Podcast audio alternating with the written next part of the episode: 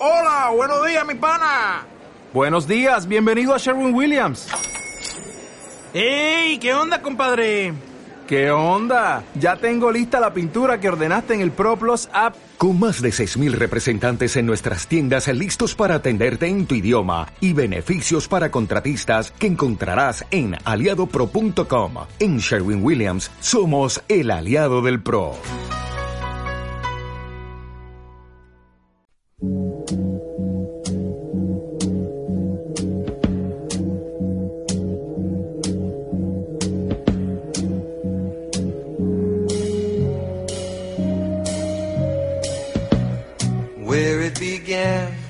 Hoy seguimos con la sección histórica, la de las grandes gestas que hacen este deporte tan bello como es. El otro día narrábamos la increíble historia de los Salud Carenas, su victoria en las series mundiales 2011. Eh, y hoy, como podéis imaginaros por la canción de fondo, Neil Diamond, Sweet Caroline, Religión, en la mitad de la octava entrada en Fenway Park, vamos a narrar las históricas series de campeonato de la Liga Americana en 2004 entre Boston Red Sox y New York Yankees.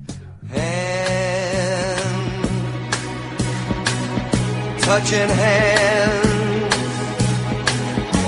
reaching out, touching me, touching Las series ya venían eh, muy calentitas, no solo por la rivalidad histórica de dos ciudades, dos equipos, y la historia del fichaje Babe Ruth, ochenta y pico años atrás, la maldición del bambino, que algún día conoceremos, hablaremos aquí más en profundidad, sino por las derrotas de los Rexos ante los Yankees en esas mismas series de campeonato en 1999 y 2003. En unos años, además, donde el equipo de Boston, eh, que era muy bueno, pero estaba siempre superado por los todopoderosos Yankees, el, el, imperio del mal, en una de las mejores épocas de su historia.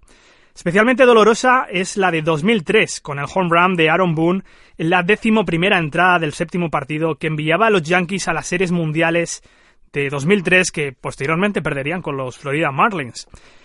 El 12 de octubre de 2004 comenzaban las series de campeonato de la Liga Americana. Los Yankees se llevaron los tres primeros partidos sin discusión. Y especialmente duro fue el tercer partido con 19 carreras de los bombarderos en Fenway. El ánimo en Boston estaba como siempre, pensando ya en otro duro invierno tras ser aplastados por los rivales de siempre. Esto es un fragmento del documental Four Days of October de la ESPN, donde Kevin Miller, jugador de los Red Sox, iba arengando a jugadores y periodistas. Los que entendáis un poquito el inglés lo vais a saber, luego os lo voy a traducir. All I'm saying, all I'm saying. What's embarrassing? You guys are better than this. Well, I mean, you know, it happens. Baseball.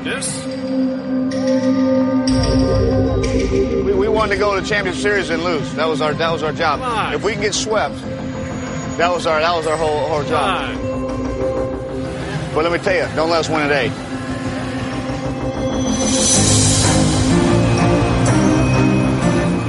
Okay. Then we got PD tomorrow. Then we got Shield Game Six. Okay, that's a start. And Game Seven, anything can happen. We can, we, we can have you out there. I'll put you at second base. You know, Game Seven, anything can happen. Dan Shaughnessy hitting ninth. Then you can take that fraud comment back, and then we'll be in the, the World Series. This is it. Don't let the Sox win this game.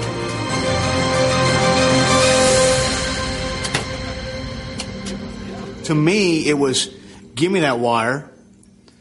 Let's talk about what needs to happen. We have a game to win tonight. Don't let us win this game tonight. Then they get Petey, and then they get Shill game six. And game seven, anything happens. I mean, I know you're from Masson, and I know you grew up a Red Sox fan, but don't count the Sox out. That's all I'm going to say. You cannot count the Sox out. Because if there's a group of idiots that can do it, it's us. It hasn't happened in the history of baseball. But don't let us win today. That's all I'm trying to say. Just put us to bed tonight. Put us to bed. Put us home. Si hay un grupo de idiotas que puede hacerlo, somos nosotros, decía Kevin Miller. Dice, tiene que ocurrir en la historia del béisbol y es que nunca antes un equipo había levantado tres partidos. Se lo contaba Kevin Miller a Don Sagnesney, un eh, periodista local eh, de Boston. Con 3-4 para los Yankees en la novena entrada del cuatro partido a tres outs de jugar las series mundiales y con el mejor closer de la historia, Mariano Rivera, Dave Roberts robaba la segunda base, lo que se conoce históricamente como The Still.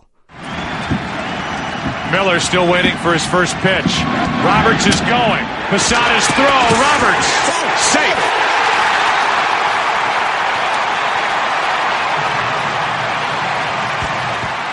Posteriormente, Bill Muller paleteaba y hacía que Roberts empatara el partido in extremis para irse a las extra innings, donde en la primera entrada David Ortiz, con Manny Ramírez en base, enviaba la pelota al lado derecho del campo. Ortiz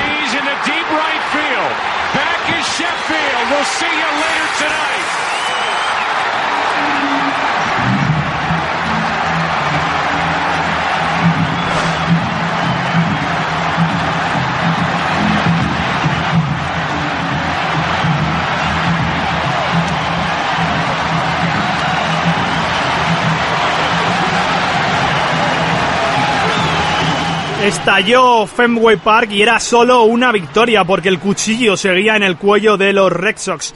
Al día siguiente, o ese mismo día, porque el partido acabó ya de madrugada, en el quinto partido, donde los Red Sox volvían a estar por debajo, empataron en la octava entrada con dos carreras. El partido se iba hasta la decimocuarta entrada, el más largo en postemporada por entonces con 5 horas y 49 minutos, y terminó como el día anterior, con David Ortiz protagonista, posibilitando anotar, anotar a Johnny Damon. Ortiz fights it off center field. Damon running to the plate, and he can keep on running to New York. Game 6 tomorrow night.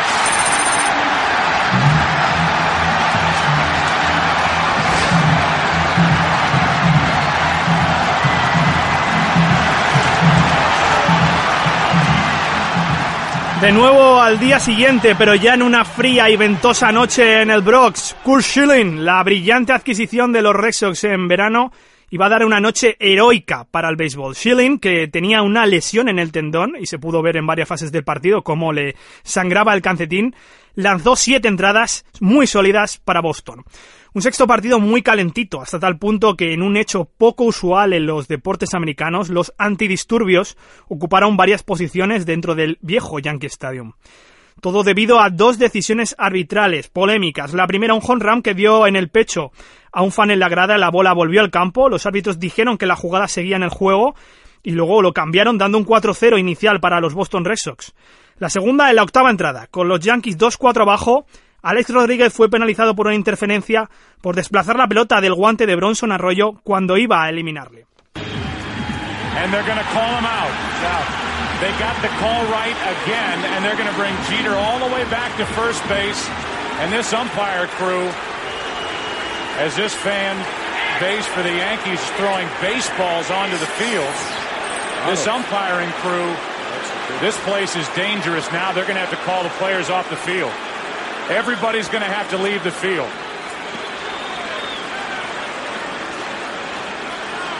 Terry Francona saying, I want to get my guys off the field. Como se vio en la repetición, la decisión fue correcta por los árbitros, pero no gustó en la grada. Se empezaron a lanzar eh, bolas, objetos. El partido tuvo que suspenderse unos minutos por el lanzamiento de varios objetos.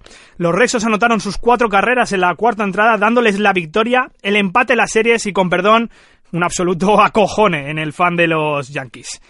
20 de octubre de 2004, séptimo partido de las series de campeonato de la Liga Americana. A las 12.01 de ya el 21 de octubre se obró el milagro. Nunca antes en la historia un equipo de béisbol había conseguido remontar una eliminatoria 3-0.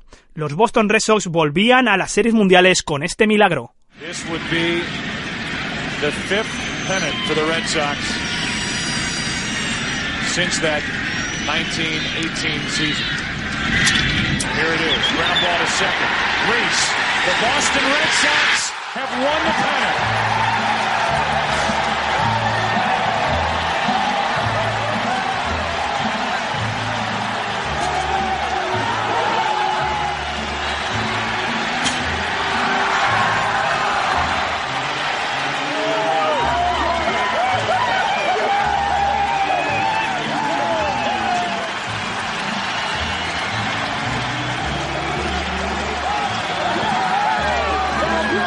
Spread the news, all right.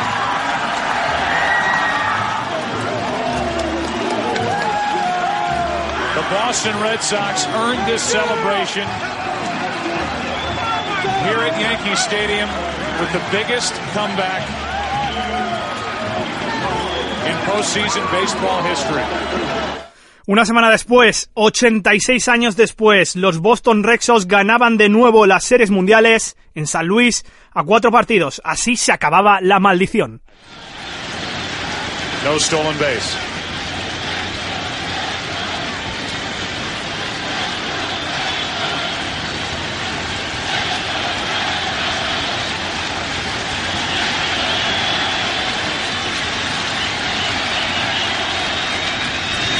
Back to. Red Sox fans have longed to hear it.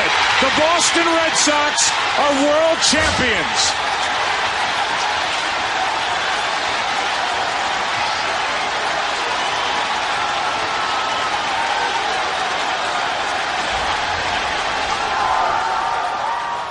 Una de las historias más increíbles de la historia del deporte, la historia de un equipo, de la transformación de un equipo siempre perdedor a empezar a ser ganador 86 años después. La historia de una ciudad y de una afición que superó el tormento la mejor forma, posible. Esta es la historia de los Boston Red Sox en 2004. ¡Nos vamos! Como nuevo cliente de Western Union, puedes disfrutar de una tarifa de envío de 0 dólares en tu primera transferencia internacional de dinero en línea. Envía dinero a los tuyos en casa de manera rápida, fácil y conveniente. Visita westernunion.com o descarga nuestra app hoy mismo y tu primera tarifa de envío corre por nuestra cuenta. Aplican ganancias por cambio de moneda. No disponible para tarjetas de crédito y envíos a Cuba. Servicios proporcionados por Western Union Financial Services Inc. NMLS 906983 o Western Union International Services LLS NMLS 906985.